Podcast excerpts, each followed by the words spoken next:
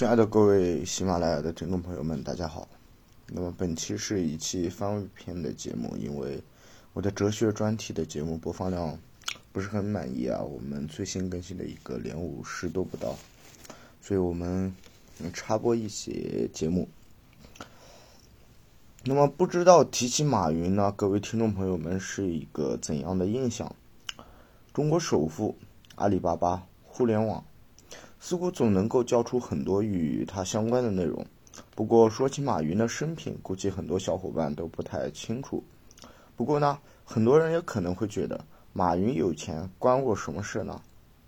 了解马云对我又有什么用呢？只能说你说的实在是太对了，确实一点用都没有。我给你一个建议啊，你也别听这期节目了。哥们儿，我录了这么多期节目，应该会有几个你喜欢听的，回去听听他们吧。那么言归正传哈，今天呢，咱们就借着这个喜马的一点热点，来聊一聊这个马云的早年岁月，看看啊，如今这位堪称是叱咤中国乃至世界商坛的这个风云人物，他的这个早年的岁月是怎样的。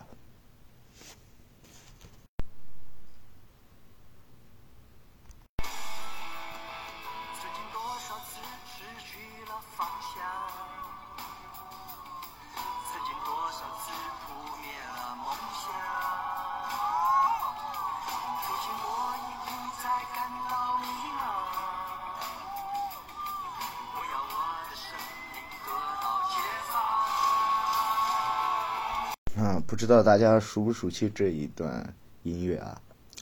啊，不熟悉的话也没事，反正咱们也不聊这个事嘛。啊，来看一下，嗯，简单看一下这个马云的早年岁月。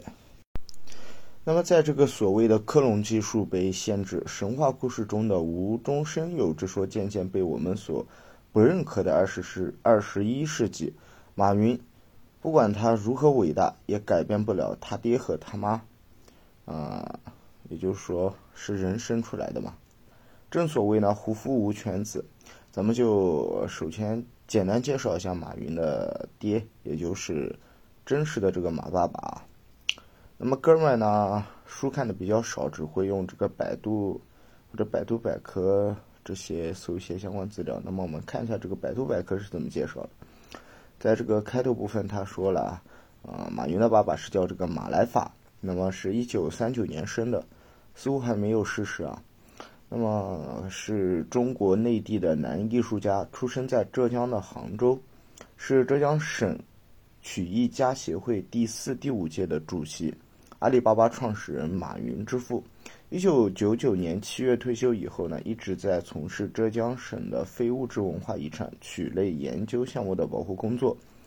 曾经呢，凭借浙江曲艺的生态现状及思考，斩获了五届艺术曲艺牡丹奖的理论奖，首届浙江省精神家园守护者的荣誉奖等诸多奖项。那么短短的这些话当中呢，我们可以简单总结这么几个重要的信息。首先呢是还活着，按今年二零二三年来来算的话，今年已经是八十三岁的高龄了。然后还是个官儿，啊，得过不少奖，嗯，就简单介绍这么多吧。接下来我们来看一下这个马云的母亲啊，还得看百度百科。那么相较于这个马爸爸马来法。母亲的介绍就显得低调多了，呃，母亲名叫崔文才，是一九四四年生人，嗯，那么比马爸爸生的晚一些啊，是也是浙江杭州人，阿里巴巴创始集团，呃，创始人马云之母，曾是江苏无锡的一位，呃，这个评弹演员。呃，介绍了这个生日籍贯，不过说起最后提到这个产品呢，你可能不太知道。啊，简单来说呢，它就是浙江苏州一带的一种民间说唱艺术。啊，具体内容呢，大伙可以上网看看，我看资料也挺多的。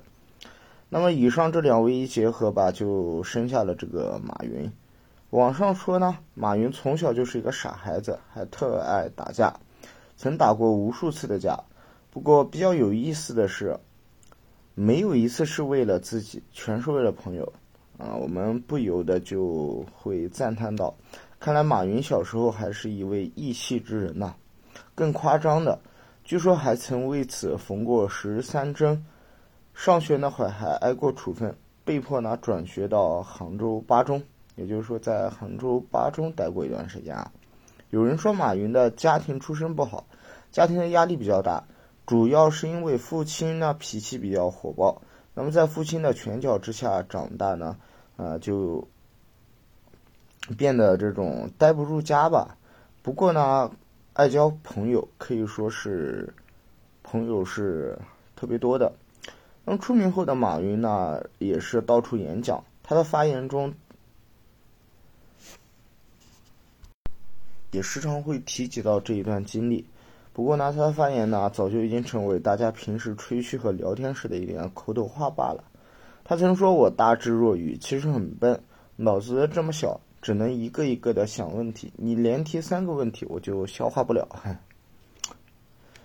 那么讲到这个学校呢，就不得不提及一下马云当时的成绩了。毕竟老马云的童年呢，各位宝妈宝爸很大程度上还是想了解一下中国首富的童年，然后进而反思一下自己的这个育儿方式和自己儿女的这个学习成绩。可能还更偏向男的这方面啊，不过结果呢可能会令家长朋友们失望，但也会使很多喜欢成功学的这一类人感到一点也不意外。那么从小呢，马云的功课就不好，似乎能够体现智商的这个数学呢，竟考过一分，在各科中呢只有英语比较好。关于原因呢，后来马云曾开玩笑的说：“爸爸骂我，我就用英语还口。”啊，他听不懂，挺过瘾，我就学上了，而且越学越带劲儿。那我想想自己十三岁的时候都在干嘛？据说马云那么小的时候就已经骑着自行车带着老外满杭州的跑啊。就是说后来他也会经常提及他在这个西湖边上跟那些老外聊天的那种经历吧。然后整个童年的小学、中学呢都不算太好。初中考高中呢，也连考了两次，最终数学还是只考了个三十一分。那么好容好不容易上了个高中呢，高考数学又只有二十一分。可以预见，这个分数呢，还读什么大学？高考失败的马云呢，只得做起踩三轮车的这个行当。接下来这个剧情呢，有点像我们都特别熟悉的这个。周星驰的这个功夫啊，这个电影，主角呢会捡到一本秘籍。那么据这些网文介绍呢，说一天马云在浙江的金华火车站呢捡到了一本书，书名《人生》。哎呀，听二零四九和思考盒子的都什么人？必然知道这本书的作者便是有名的路遥。那么按照剧情的话，这本书就改变了这个三轮车夫的一生。马云说。我要上大学。改革开放呢，此时未过十年，时间是一九八四年。马云历经辛苦，以一个专科的分数考入了杭州师范大师范大学的这个外语系。啊，你说一个专科的分数是怎么考到一个师范大学当中的呢？说来也幸运啊，当时这个专业本科没有招满人，还差五分的马云便幸运的上了这个本科。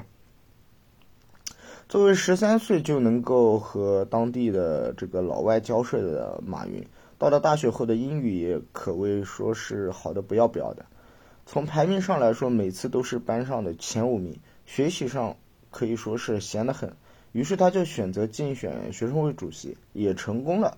于是再度广交朋友，也就是把这个自己的社交圈呢再扩展了一下。而和多数的师范生一样，四年后毕业的马云呢，成为了一名教师，地点是在杭州的电子工业学院，啊，教授的自然是这个英语。要说马云就这么踏踏实实的教书呢，也不会有后来的故事了。第一个转折出现在一九九一年，依托这种广泛的交际和人际关系呢，马云和他的朋友成立了一个翻译社，叫做海博。所谓这个海博呢，就是。英语 hope 的这个中文音译啊，呃，也就是希望吧，也算是第一次创业吧。第一个月呢，净收入七百元，你乍一听呢还行吧。不过当时可以想象的是，那个马云他的房租是两千元啊，周围的人都说马云干了件傻事。你说放着这个铁饭碗不吃嘛，就去搞这样一件事，甚至呢和他一起的有些朋友也有些动摇了。呃，在这里呢，微信公众号上面有一篇文章就说到啊，马云一个人背这个大麻袋去了义乌，去卖小礼品，卖鲜花，卖书，卖衣服，卖手电筒。喏，看见那个大桃狗吗？当年我就卖过它。呃，这个公众号的作者说的，笔笔者采访马云的时候，他指了指吧台上的那个小玩意，这么说道。好的，那么今天的这个马云的一个早年岁月的节目呢，就简单给大家介绍到这里吧。就主要还是这个蹭一下喜马拉雅的热度，然后把我这个播放量往上蹭一蹭吧。